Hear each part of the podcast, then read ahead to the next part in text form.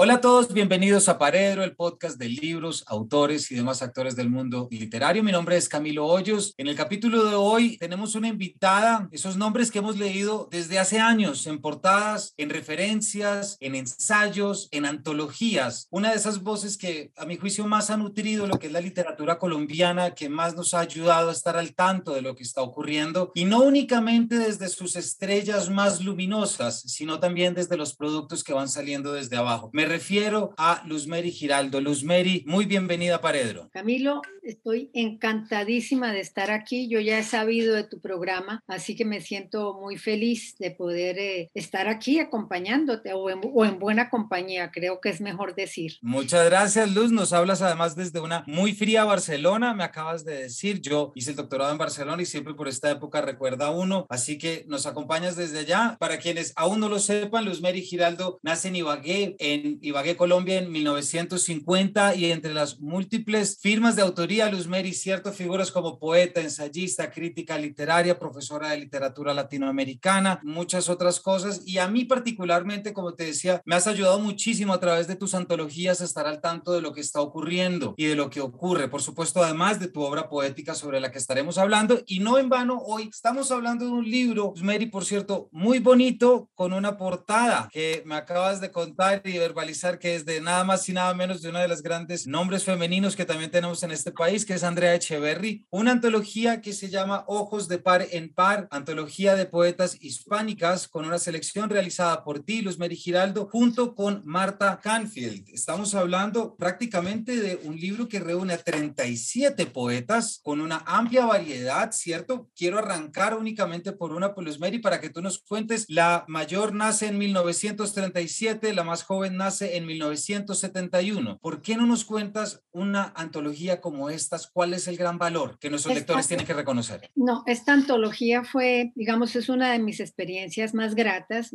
Tú ya lo has dicho, yo tengo experiencia en antología, sobre todo de cuentos, de narradores colombianos. Ya había publicado antes una con el externado de poetas hispánicas, ¿no? Pero esta es una antología que nos surge tal vez en, en el año 2019 que estuve en un encuentro internacional de escritoras en Marruecos eh, y, era tan monumental la cantidad de poetas y de escritoras que había que no teníamos la oportunidad de oír a las que queríamos oír. Y varias amigas, esto, este, esta por eso tiene esta peculiaridad, varias amigas nos reunimos un día a decir, bueno, si nosotras fuéramos a estar en una antología, ¿con quiénes nos gustaría estar? Y de esa manera empezó a surgir la inquietud de preparar una antología de amigas. Sin embargo, durante el proceso, durante el proceso, esto se nos volvió una antología de, de lectoras, de las amigas que seleccionan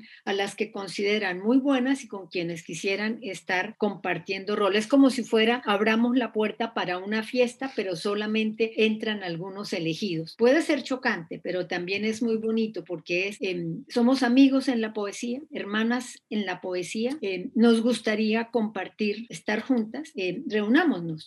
De esa manera inició este proceso. Eh, duramos mm, un poco más de dos años haciéndola porque era, se trataba de mujeres que unas le tendían la red a otras y a otras y nos pasaban el dato a mí primero, que fue yo quien inició la, eh, digamos, la propuesta y después a Marta Canfiel, a quien yo le pedí ayuda, puesto que ella se, moví, se mueve en otros circuitos y además fue mi profesora cuando yo era estudiante en la universidad Universidad Nacional. Así pues que el resultado es esta belleza acompañada por una carátula, sí, de, de, Andrea Echeverry, la vocalista de Aterciopelados. Eh, como una primicia, te decía, pertenece a una serie de eh, cerámicas muy grandes, como de dos metros, circulares, como de dos metros, que va a exponer ahora en noviembre en la Universidad Nacional. Y con otra cosa también que fue muy linda. Eh, estábamos buscando quién nos publica esto y le comenté a Lucía Donadío de, de Sílaba Editores, le comenté que tenía esto, a ver si le interesaba, porque es que tocar las puertas mm, con la poesía no es fácil. Y Lucía apenas vio el título, se interesó y nos dijo, la sacamos aquí. El título, Ojos de par en par, de hecho viene de un verso de Rosario Castellanos. Así que esta es la historia, un encuentro de amigas con amigas a través de la poesía y seleccionándonos las unas a las otras y dando yo,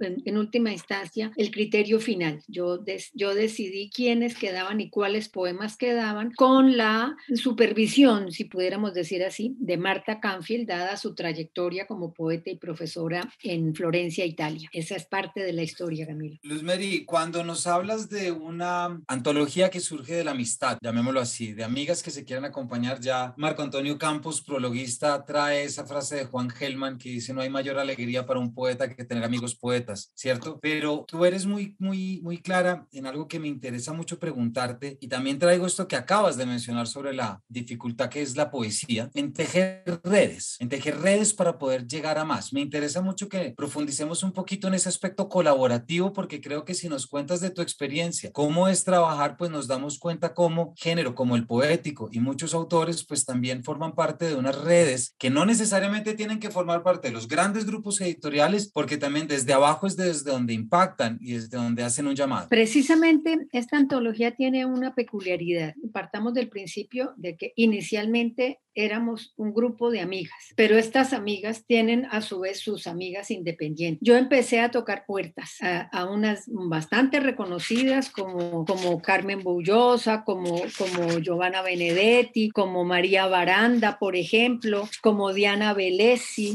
dentro de las extranjeras. Y todas desde el principio, sí, amigas mías, me dijeron, bellísima la idea, pero yo les dije, ustedes son muy reconocidas, pero la condición es acepten estar con otras que son menos conocidas, por lo menos en Colombia, aun cuando sí pueden ser conocidas en, sus países. Hubo generosidad también de estas autoras, porque tú sabes que eso no siempre es fácil con los nombres, dijéramos, con las firmas. Eh, incluso en un momento dado pudimos pensar, ¿será que a, a, a Piedad Bonet le interesará compartir roles con algunas que son menos conocidas? No, Piedad fue también de una generosidad enorme. Entonces, esto, esto empezó así. Además, a mí siempre me ha interesado, Camilo, tal vez tú como estudiante eh, en la universidad, que alguna vez has leído cosas que yo he escrito, a mí me ha interesado siempre en el caso de la literatura colombiana o hispanoamericana, no solamente hablar o incluir a los más reconocidos, a las firmas, a los de las grandes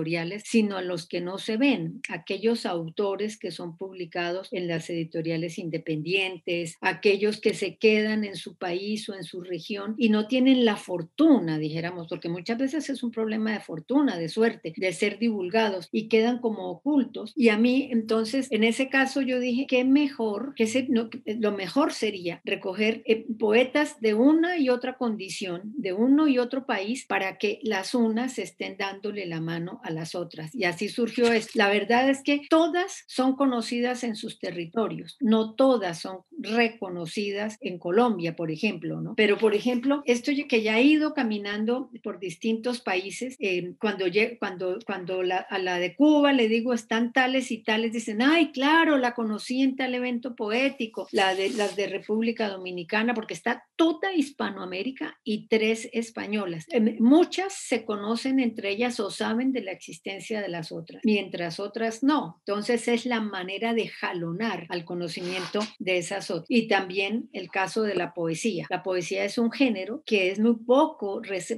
digamos, no es muy bien recibido eh, o aceptado en las, en las editoriales. Tiene que ser un autor o una autora muy, muy reconocida para ser publicada. Fue también apostarle a esto y por eso las gratitudes siempre a Lucía, Donadío y Sílaba, que dijo, ni, ni ella ni yo somos feministas desde el punto de vista de practicar una política feminista, pero lo somos desde un punto de vista generacional, diciendo, bueno, hay que llamar la atención sobre determinadas autoras. Yo también lo hago sobre determinados autores, hombres, dijéramos, menos conocidos en el caso del cuento. Entonces, ahí surge, ¿no? Es llamar a las poetas, pedirles que de su parte ellas mismas seleccionen los poemas que quisieran ver ser tenidos en cuenta, no nosotras hacíamos la selección de esa selección personal y articulábamos, digamos que yo me encargué muchísimo de esa articulación del libro y de la, de la elección final, la definitiva. Entonces es em, darle la mano, digamos, suena feo, es decir, abrazarnos entre todas para decir existimos. Por eso también hay, hay, hay, hay, algo que es, que es muy claro, ¿no? que resulta a veces que puede resultar incómodo. Marta y yo, como, como coordinadoras de esto, estamos incluidas, porque es que así inició el proceso, ¿no? Vamos a empezar un libro con nosotras mismas, nosotras somos las dueñas de la casa, la casa libro, vamos a abrir la puerta de este libro a unas invitadas. Y después no sabíamos si sacarnos o no, ¿no? Nos daba como, como pudor. Y yo dije, bueno, para ser honestas, empezó con nosotras. Van a tirar piedra muchos, porque ¿cómo así que se antologan ustedes mismas? No, Marta seleccionó lo mío, yo seleccioné lo de ella. A mí me gusta lo de ella, a ella le gusta lo mío. Por eso justificamos también nuestra inclusión. Y además creo que hay un punto aquí en lo que es la naturaleza de la antología propiamente dicha, Luz Mary, ¿cierto? Que no estamos refiriéndonos a la conformación de un canon, no estamos, me parece que el ámbito de la, de la antología también tiene una idea muy bonita que es compartir, que es lo que tú nos estás trayendo. Es decir, es compartir lecturas y,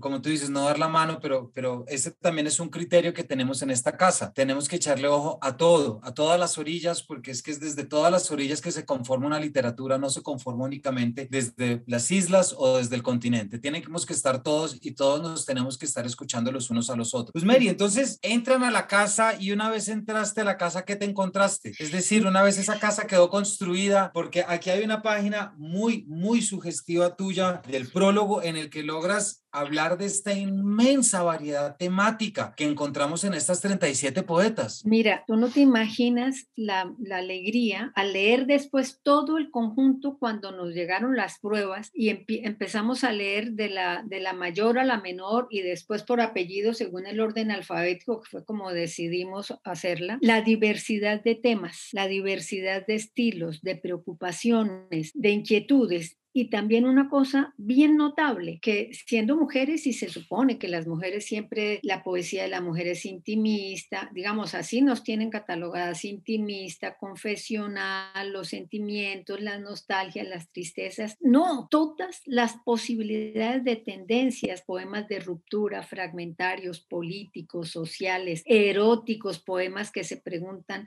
sobre el hecho mismo de escribir poesía, poemas que indagan en la tradición poética toda la diversidad, poemas que, digamos, construyen eh, nuevas geografías e incluso muestran paisajes interiores muy diversos. Eh, además, otra cosa, y es con la diversidad de edades, digamos, son como dos generaciones en una, ¿no es cierto? Eh, con la con las, ese par de, en una antología, ese par de, de generaciones nos muestran también cambios, rupturas, deslindes, pero también en todas, así estamos como quien dice, así estamos escribiendo las poetas, esto estamos diciendo y esto estamos sintiendo, así estamos explorando nuevos lenguajes y nuevas posibilidades. Mira, nos gustó tanto, tanto que estamos en plan de hacer un segundo tomo. Eso ya es descaro, un segundo tomo. Yo no trabajo rápido, yo leo más despacio, ya estoy buscando otras poetas de otros países porque uno, como uno no es amigo de todo el mundo, pero empieza, empezando a mirar otras poetas que he conocido durante estos dos años de pandemia en que yo he participado en encuentros poéticos internacionales y he oído unas voces que me han gustado mucho. Ya les he tirado, como quien dice, el anzuelo y así repitamos países porque, porque no importa, se trata es de hacer muestras de los distintos países. Ya estamos empezando, por lo menos yo ya empecé a leer y a seleccionar. Y habrá un, segundo tomo en dos o tres años, no importa, pero habrá. Sí. Pues que esa es estupenda noticia, pues y me, y me lleva a hacerte una pregunta que tú y yo sabemos y que algunos oyentes también lo saben, pero hay otros que todavía no lo tienen muy claro y me gustaría que fuéramos muy explícitos respecto a eso. Pero Luz ¿por qué no nos cuentas cuál es la importancia de una antología como esta? ¿Por qué es tan importante esto que ha aparecido? A mí me parece importante, tú lo has dicho de otra manera, es la necesidad de divulgar el trabajo, más que el trabajo poético, la creación poética de una diversidad de voces. En este caso son 35 17 mujeres de distintas latitudes que escriben en español, en castellano diríamos mejor, ¿cierto? Porque aquí hay tres poetas españolas y, y del resto de los países hay, hay una muestra, varias de Cuba, varias de Uruguay, de Argentina, eh, de México, etcétera. Y ahí hay unos países con solamente una o dos poetas representándolo, porque son países en los que uno dice, qué curioso en estos países cómo sí que figuran poco las mujeres poetas. Entonces es llamar la atención sobre la escritura poética de, todas estas mujeres, de las que tienen mucho renombre ya y de otras que no lo tienen. Y te digo que, que tanto unas como otras han quedado encantadas con el resultado. La idea es que se conozca esta poesía, primero en Colombia, y de Colombia salgan a, salga esta poesía a distintas partes. Es un trabajo que a mí siempre me ha gustado, por eso hago antologías de divulgación y de reconocimiento a la creación literaria de la gente que leo, de la gente que leo y que considero debe ser leída por no quedarme yo con ese patrimonio de la lectura. Creo que por eso es importante. Hay, hay Luz Mary, algo muy bonito y, y quiero rescatar y es la importancia de compartir, de nuevo, la importancia de divulgar, la importancia de activar la, la, curiosidad de los lectores y de los oyentes, porque a uno no le tiene que gustar todo y uno tampoco lo tiene que conocer todo, pero sí tiene que ser consciente de la diversidad y tiene que ser consciente de, de los múltiples discursos. Me parece también que como lo pones, suena incluso más bonito, dar cuenta de la, de, la creación poética más que de, los de las poetas, más que de la poesía.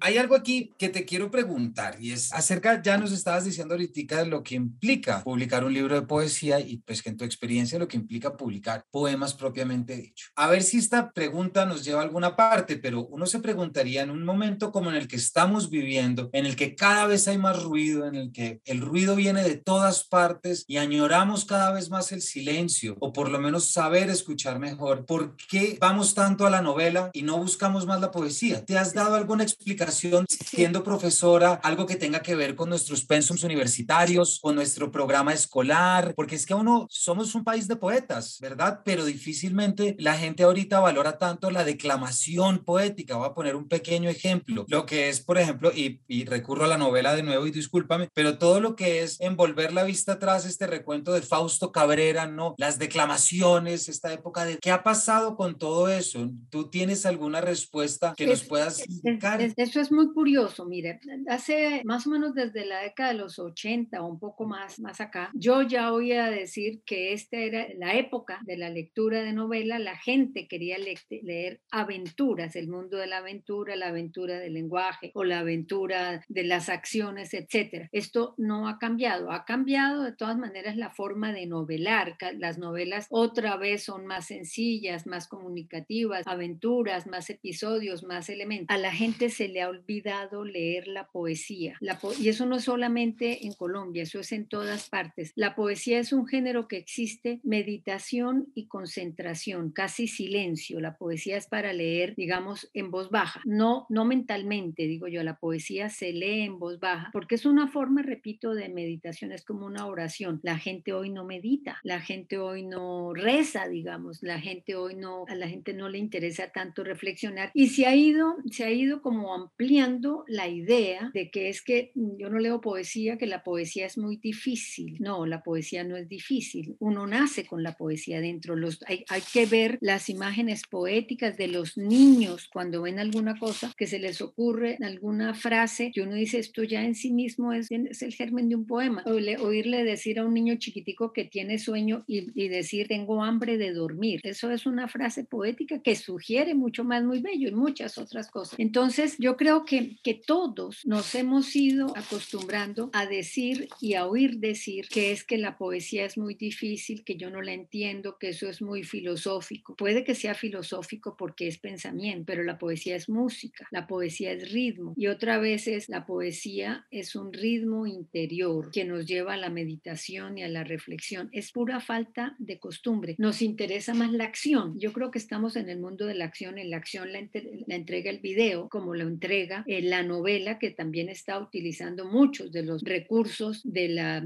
imágenes que vienen de estos medios. Entonces, es como, como que se ha generalizado en todas partes, no es solo Colombia, en todas partes, que, que la poesía es difícil y que no se entiende. Y de todas maneras, la poesía como el cuento son los dos géneros más difíciles de escribir, de escribir. Para escribirlos son los dos géneros más difíciles porque son los más exigentes, son los que necesitan concisión, los que necesitan sugerencia, precisión de las palabras en un poema o en un cuento. Si sobra, si una palabra estorba, se tira el poema. Si una frase estorba en un cuento, acaba con el proceso climático del cuento, ¿cierto? Entonces, entonces yo creo que es, es más, no solo, fíjate que la gente no solamente no lee poesía, sino tampoco le interesa leer cuentos, que es lo que necesita el ratico de la concentración, necesita el momentico de concentración. Cuento y poesía son instantes y no estamos ante los instantes, sino ante el vértigo. Iba precisamente para allá. Tu labor de, eh, de, de, de la realización de antologías también nos permites acercarnos y aquí quiero mencionar lo que es ya el tercer volumen de tu Cuentos y Relatos de la Literatura Colombiana del Fondo de Cultura Económica, ¿verdad? Que ahí nos lo estás mostrando, Luis Mary, y con esto, gracias por traer al cuento de la mano de la poesía, porque cada vez nos damos más cuenta desde las editoriales y uno habla con editores y la gente le dice, los cuentos no se venden, la gente no lee cuentos. Entonces hay algo paradójico, no tenemos mucho tiempo porque vivimos en la acción, pero preferimos leer novelas de 500 páginas a leer cuentos de unas experiencias mucho más llevaderas y que nos permiten meter más. Eh, antes de entrar en, o, o, si quieres a través de esta reflexión, ¿por qué no nos cuentas también sobre esta otra antología, Luis Mel? El, el, cuento es un género que condensa el mundo. El mundo y la complejidad del mundo es, puede estar en un solo cuento y un, un cuento que pueda ser un mini cuento, párrafo de una página o un cuento más largo de 10, de 15 páginas, por ejemplo, ¿no? Está el mundo condensado. Eh, es muy curioso que la gente no prefiera leer los cuentos, sino prefiera las novelas, porque no entiende de pronto qué es eso del instante o de la fotografía, ¿no? Hay gente que prefiere ir a cine a ir a ver una exposición de fotografía, por ejemplo. El tercer tomo, el tercer tomo se publica 15 años después de los dos primeros tomos que salieron en el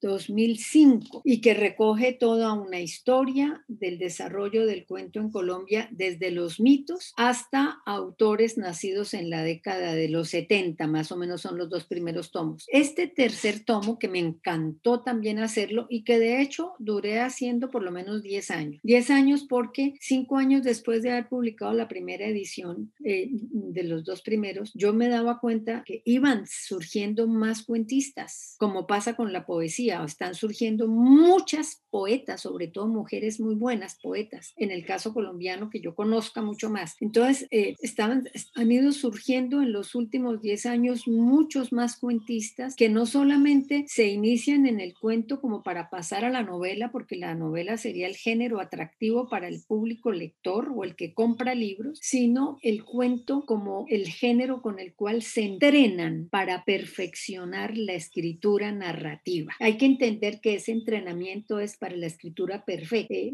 eh, hay algunos que se quedan en el, en el cuento y bienvenido, qué bueno, qué bueno que se queden escribiendo cuentos. Es paradójico, tú decías, que no publiquen cuentos, que la gente en este tiempo de la velocidad no lea cuento que se leería, que sería el género para el momento, pero la paradoja está, es curioso, que a uno le están pidiendo con frecuencia antologías. Yo cuando he hecho estas antologías, normalmente, digamos, yo no las ofrezco, cuento que estoy haciendo tal cosa y que tengo tal selección y de las distintas editoriales, pues porque sí, Alfaguara, Planeta, Seis Barral, Fondo de Cultura y otras, a mí me han pedido ya las antologías cuando las tengo muy adelantadas. Las piden, se leen las antologías, pero ¿sabes yo qué he notado, Camilo? En las distintas presentaciones que he hecho de este tercer tomo, algunos dicen, yo me leí esto como si fuera una novela con distintos capítulos, distintas estaciones, lo cual es cierto, una novela, un palincesto, decía alguno de los que estaba en la presentación. Son cuentos de autores nacidos en Colombia, criados en Colombia, pero sobre todo en este tercer tomo, que han estado estudiando, como tú, ¿no? En otras partes del mundo y han tenido la posibilidad de confrontar su existencia como colombiano en otros lugares del mundo y han absorbido de los distintos lugares muchísimas experiencias. Entonces tiene mucho que ver con la contemporaneidad. Son cuentos, este tercer tomo, em, de cosas que le puede suceder a alguien en cualquier lugar. Cualquier lector, el del Japón, el de Corea, hay uno, hay uno que vive en Corea y nos cuenta un cuento que uno dice, este es un cuento que sucedió en Corea, pero puede pasar aquí. Eh, otro que vive en, en Buenos Aires y uno dice, pero esto puede pasar aquí en Colombia, ¿no? Entonces, son cuentos de cualquier lugar del mundo en el que el lector, los lectores se encuentran, pero también hay otros temas que han conquistado los y las autoras. Ya aquí hay más autoras y para el cuarto tomo que también se vendrá no sé cuándo, pero ya ya ya ya, ya está pedido, estoy encontrando otras posibilidades. Hay cuentos fantásticos que no se escribía mucho en Colombia, era más ocasional, cuentos de terror, cuentos policíacos, cuentos negros, cuentos de horror, cuentos terribles, cuentos mm, fascinantes, dijéramos. Entonces es como un caleidoscopio, ¿no? La vida de hoy transcurre en esos cuentos y uno no ve que sea cuentos de experiencias muy colombianas, sino de cualquier parte del mundo. Eso me gustó cuando hice ese tercer tomo, darme cuenta de que tanto cuentistas, hombres como mujeres, exploran muchas posibilidades y las mujeres, curiosamente, exploran menos el tema del amor, por ejemplo. Por ejemplo, en ese tercer tomo, fue, me, pareció muy curioso. Pues muchas gracias por traernos estas tan importante que tú nos das, Luz Mary, que es, el, que es la cohesión de todas estas antologías, es decir, con la labor que tú has cumplido, pues has tenido el ojo puesto en lo que se está haciendo con este ánimo, como decimos, de compartir y de divulgar desde hace ya 30 años prácticamente, ¿cierto? ¿Cuál tu primera, o sea, estamos hablando de unos 30, 35 años. Yo, no me acuerdo, pero mi primera antología me, la encargó el Ministerio, Colcultura cuando existía, antes de existir el ministerio, y fue publicada en 1985, que eran cuentos y relatos para niños, curioso, año 85, se llamó Jardín de Sueños, y después en 1900 nosotros 96 tal vez, Fondo de Cultura Económica pidió, pero México, una antología que se llamó Nuevo Cuento Colombiano. Y después de esos hay cuentos de mujeres, ellas cuentan, otro que se llama Cuentan, eh, cuentos caníbales que tú mencionaste, y hay otros más que en ese momento eran los jóvenes autores, cuando Juan Gabriel Vázquez no era tan reconocido, ni Mario Mendoza, ni Santiago Gamboa. Y a mí me alegra mucho que, que yo los fui encontrando cuando no existían, chiquitos, cuando eran unos niños que estaban apenas empezando a existir. Me da mucho gusto ver que yo los tuve en cuenta y que ahora están ahí, no porque yo los hubiera descubierto, ni mucho menos, sino que yo alcancé a captar que ellos estarían en el futuro, seguirían. Eso me, pone de, de contentura, como dirían en otro lugar. Que yo creo que también ahí hay una, un factor importante de esas huellas que van dejando las antologías, pues porque también van marcando ese recorrido de ese desarrollo de los autores pero le permite, precisamente ese es el recuerdo que yo tengo de Cuentos Caníbales. Yo lo debí haber leído, ese libro debe ser del 98, 99, si no me equivoco, porque es que yo lo leí en segundo semestre de la universidad, ya ahí uno empezaba a ver de esos primeros que entonces, y en ese momento recuerdo que el que más, recuerdo así, más sonaba en ese instante era Mario Mendoza y Santiago Gamboa, por ejemplo, y empezar a verlos y pensar que son como, me gusta pensar en tus antologías como instantáneas, de momentos históricos del país en el cual se estaban haciendo unas cosas y quedan ahí autores que puede que no volvamos a saber, pero ahí están. Sí, eso es cierto. En esas antologías hay una, una mirada a los primeros pasos, si se pudiera decir así, de unos escritores que, que, han, que han incluso que han seguido siendo. Esa de cuentos, de cuentos caníbales se publicó, yo la, yo la ofrecí, esa sí la ofrecí a Alfaguara en 1998, me acuerdo que les dije, hay una nueva generación de cuentistas y no me pararon bolas. En el año 2000 la publicaron, no me pararon bolas. Yo decía, miren, hay unos nuevos, pónganme cuidado, atiendan. No me pararon bolas, no digo quién era la directora o el director en ese momento, pero ahí están y, y ha tenido mucho éxito, me parece porque esa antología primero fue una edición muy linda, amarilla con negro, y después, y después ha tenido como unas cuatro o cinco reimpresiones en la roja, sí le ha ido, le ha ido muy bien,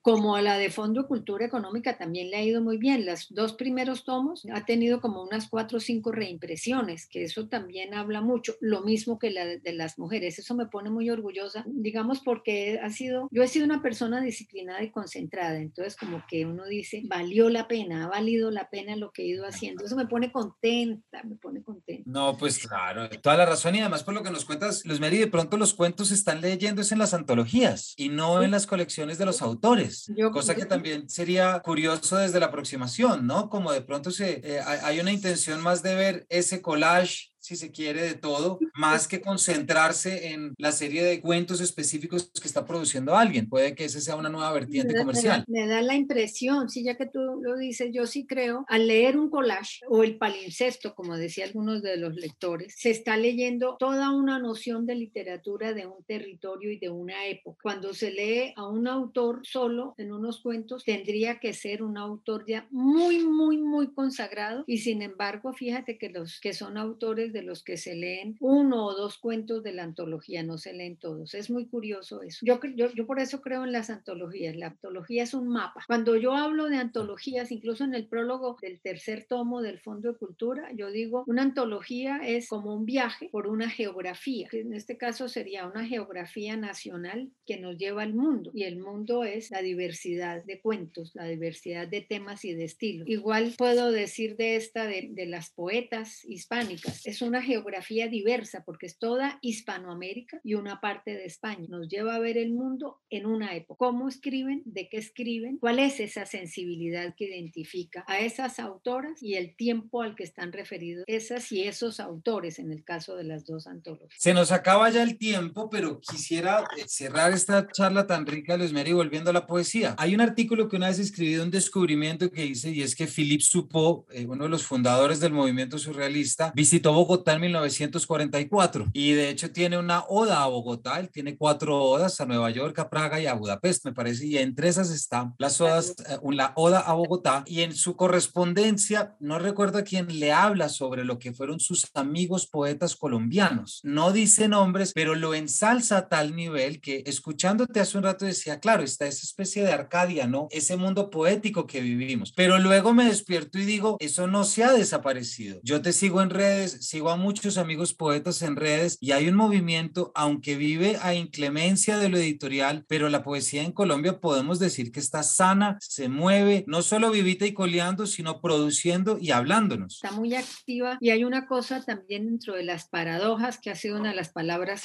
clave de nosotros en esta conversación. El leitmotiv es cómo la pandemia a través de las redes ha permitido, curiosamente, que la poesía se divulgue muchísimo más. Yo el año pasado tuve la oportunidad de, participar por ahí en, en cuatro festivales internacionales de poesía. Yo estuve en distintos países, dijéramos entre comillas, a través de la pantalla. Y así me di cuenta de cómo poetas de todas partes del mundo están yendo hoy de un país a otro en cada uno de estos encuentros. Entonces eso ha hecho que la poesía hoy por hoy se divulgue mucho más. Además, al, al ser textos tan breves y concentrados, muchos poetas ponen en sus redes o en Instagram o, o en el mismo Facebook, por ejemplo, algún poema un poema diario como para darse a conocer. Yo misma le sugiero a las poetas, mira, si quieres divulgar lo tuyo y no lo has publicado, empieza por publicar eh, algún poemita cada semana. Eh, si no lo vas a poner a concursar, divúlgalo. La gente te dirá, está bueno, está malo, te chulea,